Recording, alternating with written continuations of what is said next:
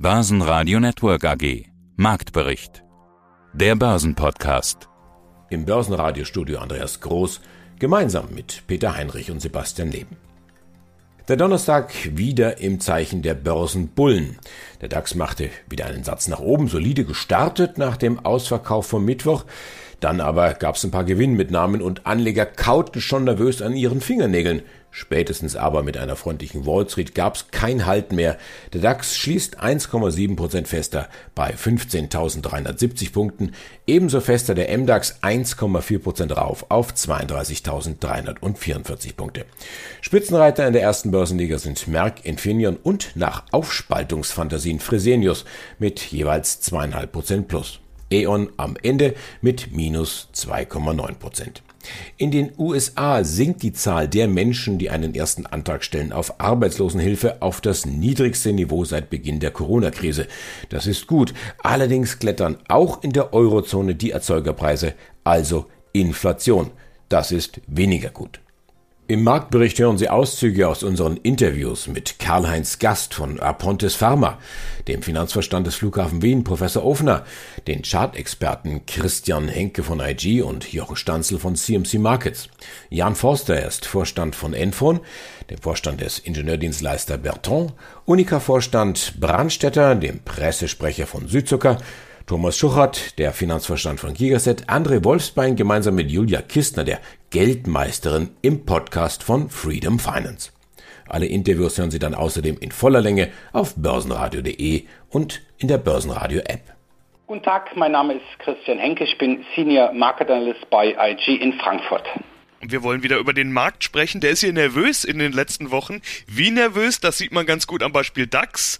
Da hatten wir in dieser Woche schon ein neues Rekordhoch, aber direkt am Folgetag ist er so abgerutscht, dass er unter die wichtige psychologische Marke von 15.000 geschaut hat. Die hat ja jetzt gehalten äh, und der DAX beruhigt sich wieder etwas. Aber wie geht's weiter? Neue Rekorde oder doch Konsolidierung?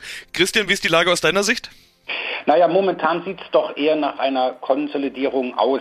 Wir haben es nicht geschafft, das alte man muss sagen, alte Allzeithoch bei 15.501 vom 16. April auf Schlusskursbasis zu überwinden. Und gerade das ist in der technischen Analyse sehr wichtig. Das heißt also, die Anleger, die Zuhörer und Zuhörerinnen, die sich auch die Charts anschauen, sollten immer natürlich beachten, dass solche Widerstände letztendlich auf Schlusskursbasis dann bezwungen werden. Das war nicht der Fall. Ja, die Quittung folgte nun mal ziemlich prompt. Und die Nervosität hat zuletzt zugenommen. Und auch das jüngste geldpolitische Protokoll der US-Notenbank Fed hat natürlich hier auch einiges bewirkt. Das heißt, die Anleger sind nervöser geworden.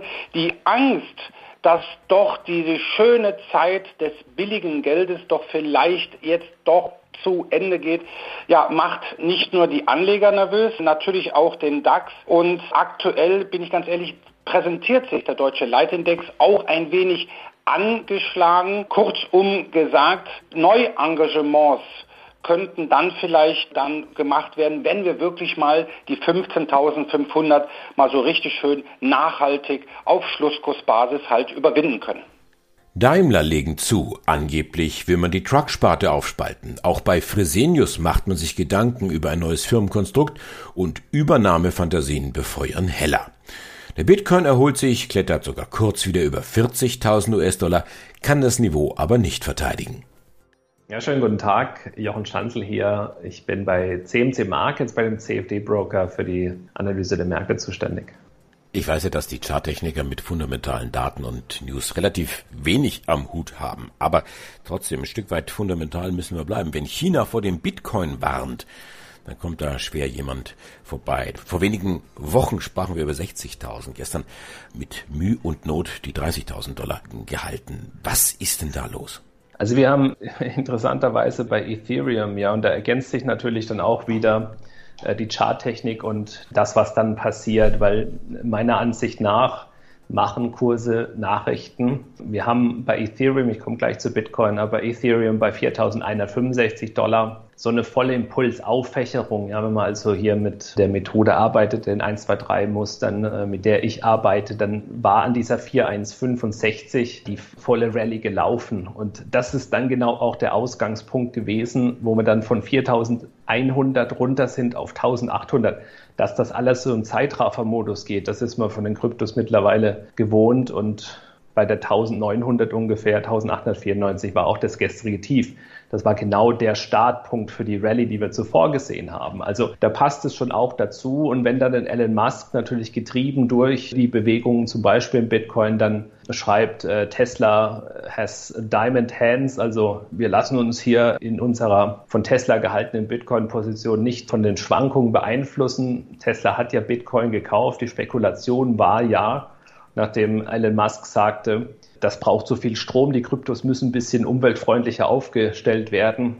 Das hat ja schon angefangen, da die Spekulation zu geben, dass Tesla demnächst vielleicht auch seine Bitcoins verkauft wird. Ein Tweet und der Bitcoin hat sich gestern stabilisiert. Also auch das ist ein Teil der Kryptos. Es ist beeinflussbar von Persönlichkeiten, die vielleicht damit nicht unbedingt was zu tun haben, wie Elon Musk, der schon was damit zu tun hat, aber im Grunde auch nur eine Person ist, aber der bewegt den Markt. Also mit Charttechnik habe ich da einfach eine Möglichkeit, mich zu orientieren.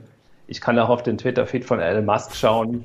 Mir ist es lieber, ich gucke auf das, was der Markt macht. Für mich ist das realer, als irgendwie zu irgendwelchen Leuten zu folgen und mich daran auszurichten. Aber man muss es natürlich wissen, dass es solche Einflussfaktoren gibt wie Twitter, wie die sozialen Medien und man muss eben damit auch was anfangen können. Aber für mich ist dann in erster Linie wichtig, was macht der Preis, was macht der Markt und das gibt mir dann einen Kontext, mit dem ich argumentieren kann.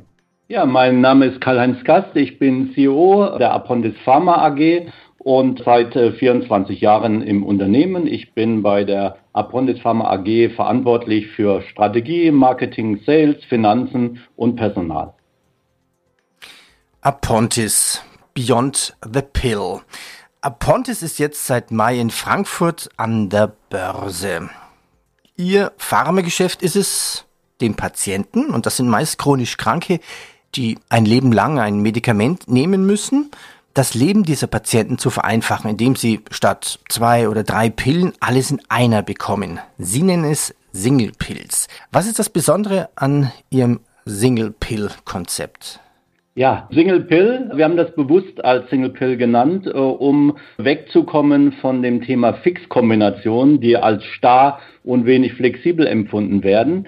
Äh, wir bieten für äh, unsere Patienten, da die Single Pill zugelassen sind, für die Substitution von vergleichbaren losen Kombinationen eine möglichst individuelle Therapie an. Das heißt, wenn es zum Beispiel von einem einer Kombination aus zwei Produkten, die Wirkstärken 5 und 10 Milligramm gibt und vom anderen Produkt 15 und 30 Milligramm, dann bieten wir alle möglichen Kombinationen an, sodass sowohl der Arzt als auch der Patient individuell therapiert werden können. Und das unterscheidet uns von den früheren Fixkombinationen, wo man sich nach dem Motto One Fits All für eine mögliche Dosierung entschieden hat. Und ich glaube, One Fits All funktioniert in der Medizin nicht. Hallo und guten Tag, werte Zuhörer. Schon fast traditionell André Wolfsbein im Studio.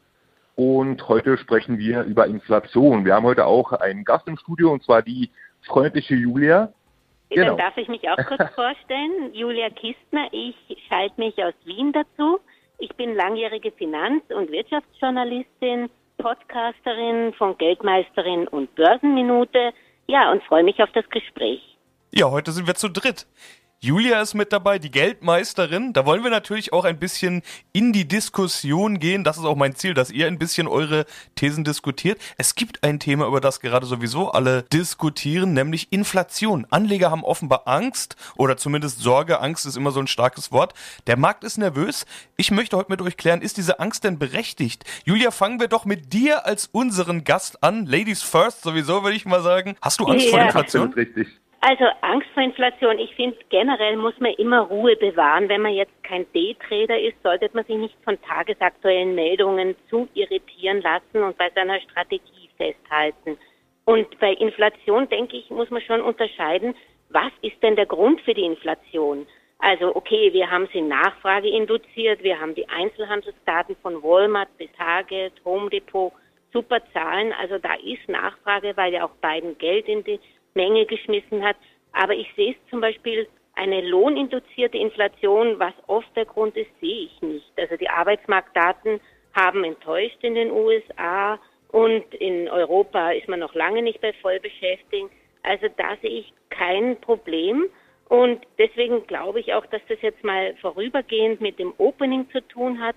Und dann muss man davon unterscheiden die strukturelle Inflation, also die Geldentwertung, die langfristige. Und die ist natürlich schon ein Thema bei der Geldmengenausweitung. Aber da, glaube ich, wird über die Schuldenberge und diese Langfristinflation erst diskutiert werden, wenn mal die Konjunkturprogramme angesprungen sind. Mein Name ist Jan Forster, ich bin CMO bei der Enphone seit Februar 2021, bin seit sieben Jahren bei der Enphone als CMO ähm, selbstverständlich zuständig für den Bereich Marketing, Communication und Revenue Operations, äh, was ein bisschen dieses Thema International Sales Strategy and Excellence beinhaltet.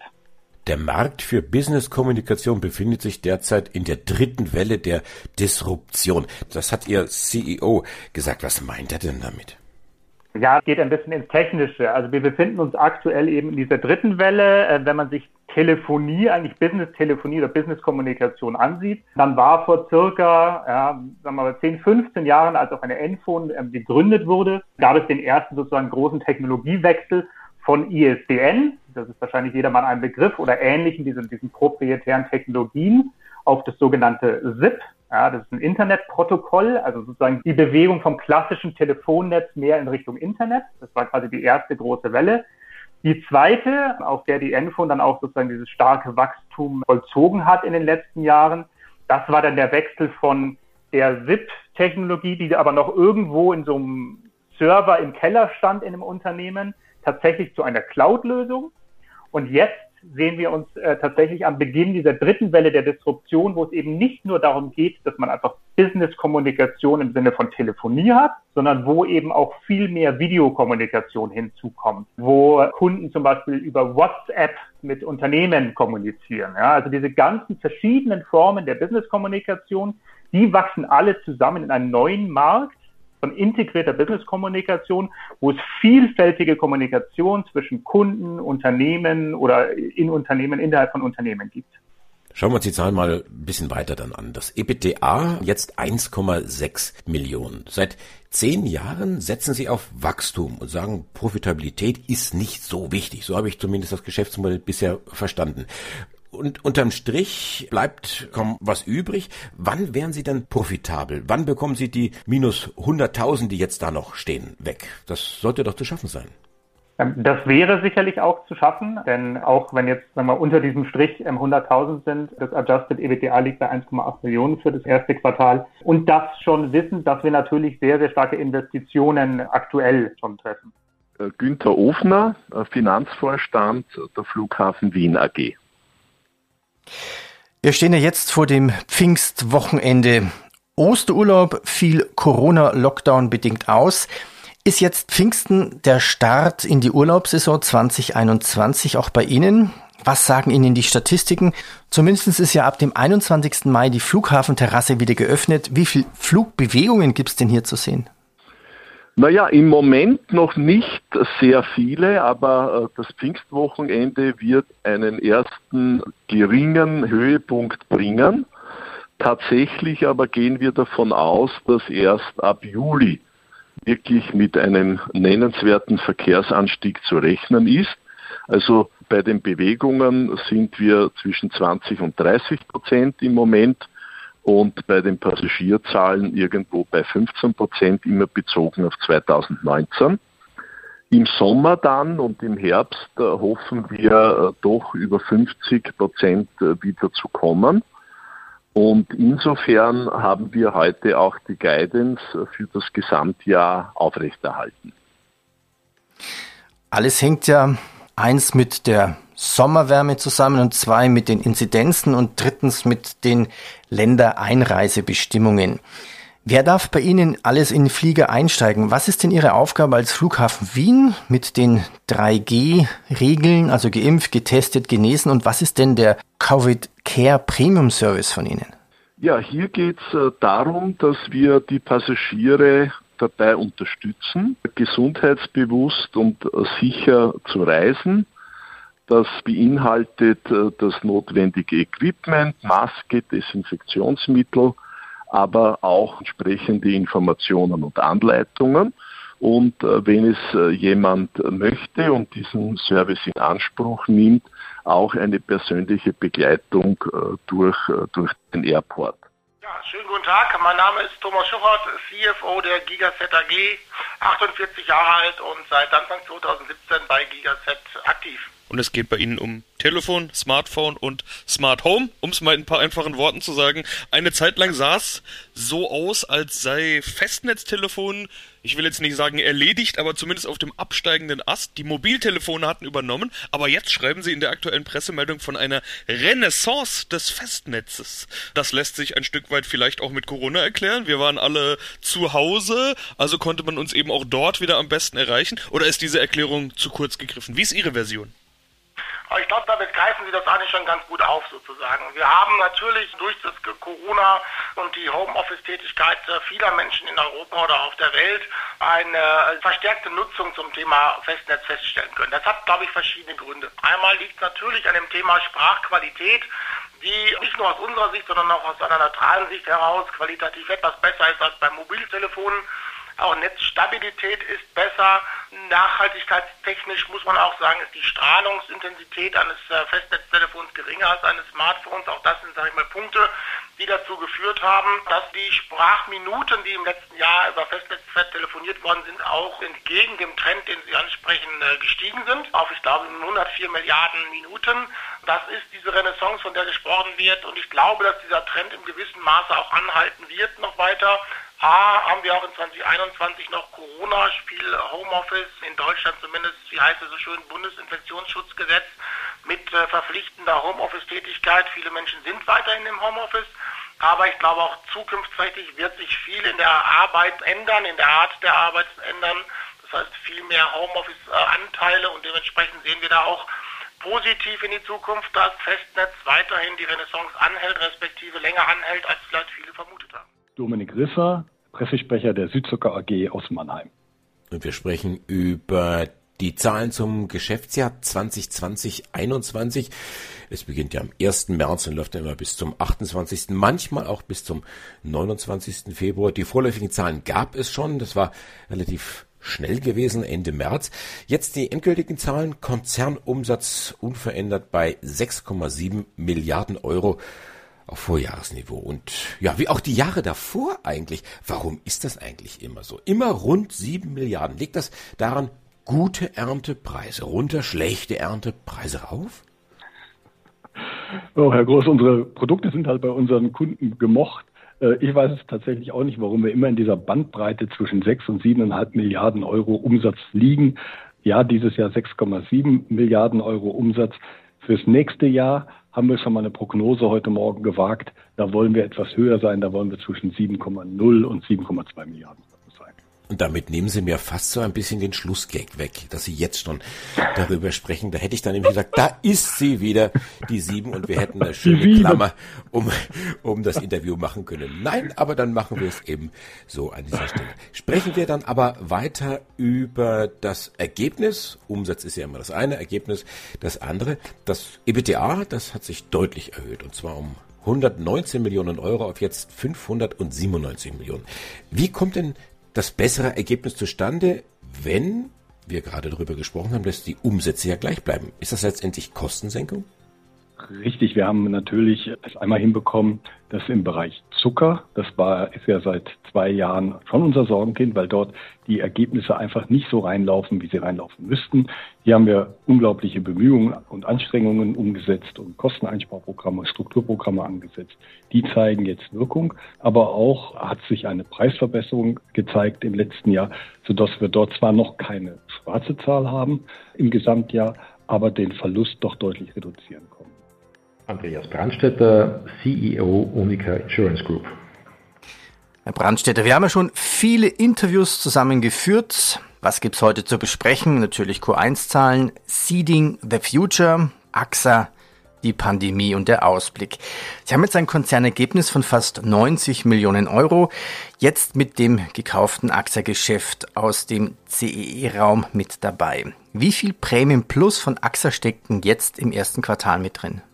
Ein erheblicher Anteil. Ohne AXA würden wir ungefähr seitwärts gehen, aber die Geschäftsentwicklungen von AXA in Polen, Tschechien, Slowakei waren in diesen ersten drei Monaten außerordentlich erfreulich. Jetzt dürfen ja bald alle wieder raus, anscheinend. Der Lockdown, das merken Sie als Versicherer, das hatte ja auch die Folge, dass Sie weniger Autounfälle zum Beispiel hatten. Jetzt, wenn alle wieder raus dürfen, müssten ja die Autounfälle im Restjahr 2021 überproportional zunehmen. Viele müssen ja wieder das Autofahren lernen. Haben Sie sich auf sowas auch vorbereitet? Die Schadenfrequenz wird nicht überproportional steigen, sie wird steigen, das ist klar, aber die Menschen werden jetzt nicht doppelt so viel Auto fahren wie in der Krise. Und das andere ist, Schadensleistungen, die wir in der Krise getätigt haben, etwa für das berühmte Thema Betriebsunterbrechung aus Seuchenpandemie, das fällt natürlich weg. Das heißt, wir werden positive, aber auch negative Effekte gleichermaßen für uns haben. Klingt aber nach mehr positiv. Wir sind zuversichtlich. Unsere Grundkompetenz ist das Lösen von Schadenfällen, ist das Tragen von Risiken und wir sind dazu da, dass wir in diesem Bereich uns entsprechend auch erstklassig positionieren. Aber ja, Sie finden mich eindeutig positiv gestimmt vor. Markus Ruf, Finanzvorstand der Bertrand AG. In unserem letzten Interview, das war im Dezember, haben Sie die Devise ausgegeben, Krise meistern und gleichzeitig die Weichen für die Zukunft stellen. Wir hatten damals ja bereits über Ihre Jahreszahlen gesprochen. Sie haben ein verschobenes Jahr. Das bedeutet, dass wir uns heute über Ihre Halbjahreszahlen unterhalten. Sie sind Ingenieursdienstleister und Technologiespezialist, vor allen Dingen in der Automobilbranche tätig. Aus dieser Branche hören wir ja nun schon einige gute Nachrichten in den vergangenen Monaten äh, und die Autobauer haben zum Teil sensationelle Zahlen vorgelegt. Deshalb zum ersten Teil des Zitats, was ich vorgelesen habe, haben Sie die Krise gemeistert? Also das erste Halbjahr hat sich erwartungsgemäß entwickelt. Wir sehen immer noch ein Stück weit Auswirkungen der Corona-Pandemie haben aber die Voraussetzungen für eine erfolgreiche Zukunft geschaffen, auch entsprechend organisatorisch hinterlegt. Und wir haben die Fokussierung auf die Trendthemen Digitalisierung, E-Mobilität, autonomes Fahren entsprechend weiter vorangetrieben und noch ergänzt um das Thema Nachhaltigkeit, wo wir entsprechende Perspektive sehen. Und wir sehen nach vorne deutlich positiver, dass sich so die Vergabesituation Stück für Stück verbessert, aber wir spüren immer noch natürlich die Krise und auch noch ein restriktives Vergabeverhalten, weil die positive Zahlen kommen ja auch durch primär Kosteneinsparungen bei unseren Kunden wieder und das spüren wir natürlich indirekt, aber sehen nach vorne, dass da die entsprechenden Budgets wieder am Horizont sind. Ja, aber da sagen Sie schon was ganz Richtiges. Sie sind ja davon abhängig, wie viel Ihre Kunden in Entwicklung investieren. Also nur weil die gerade viele Autos verkaufen oder viel Geld verdienen, bedeutet das noch lange nicht, dass dieses Geld auch bei Ihnen landet. Äh, ich habe jetzt in der Pressemeldung den Satz gelesen, weiterhin zurückhaltende Vergabe von Investitions- und Entwicklungsprojekten. Ein Stück weit haben Sie gerade ja auch schon in diese Richtung argumentiert. Wie schätzen Sie da denn gerade die Lage ein? Wie sieht's aus in den Auftragsbüchern? Also derzeit verspüren wir eine erhöhte Anfragedynamik, aber bis die Anfrage zu Angebot wird, dann natürlich zur Arbeit wird, ist natürlich immer ein Stück weit zeitverzögert. Und dann ist natürlich immer spannend, wann vergeben sie tatsächlich. Und in den vergangenen sechs Monaten waren natürlich alle immer noch ein Stück weit sensibel. Das Team vom Börsenradio sagt Dankeschön fürs Zuhören, wo immer Sie uns empfangen haben. Mein Name ist Andi Groß. Börsenradio Network AG. Marktbericht. Der Börsenpodcast.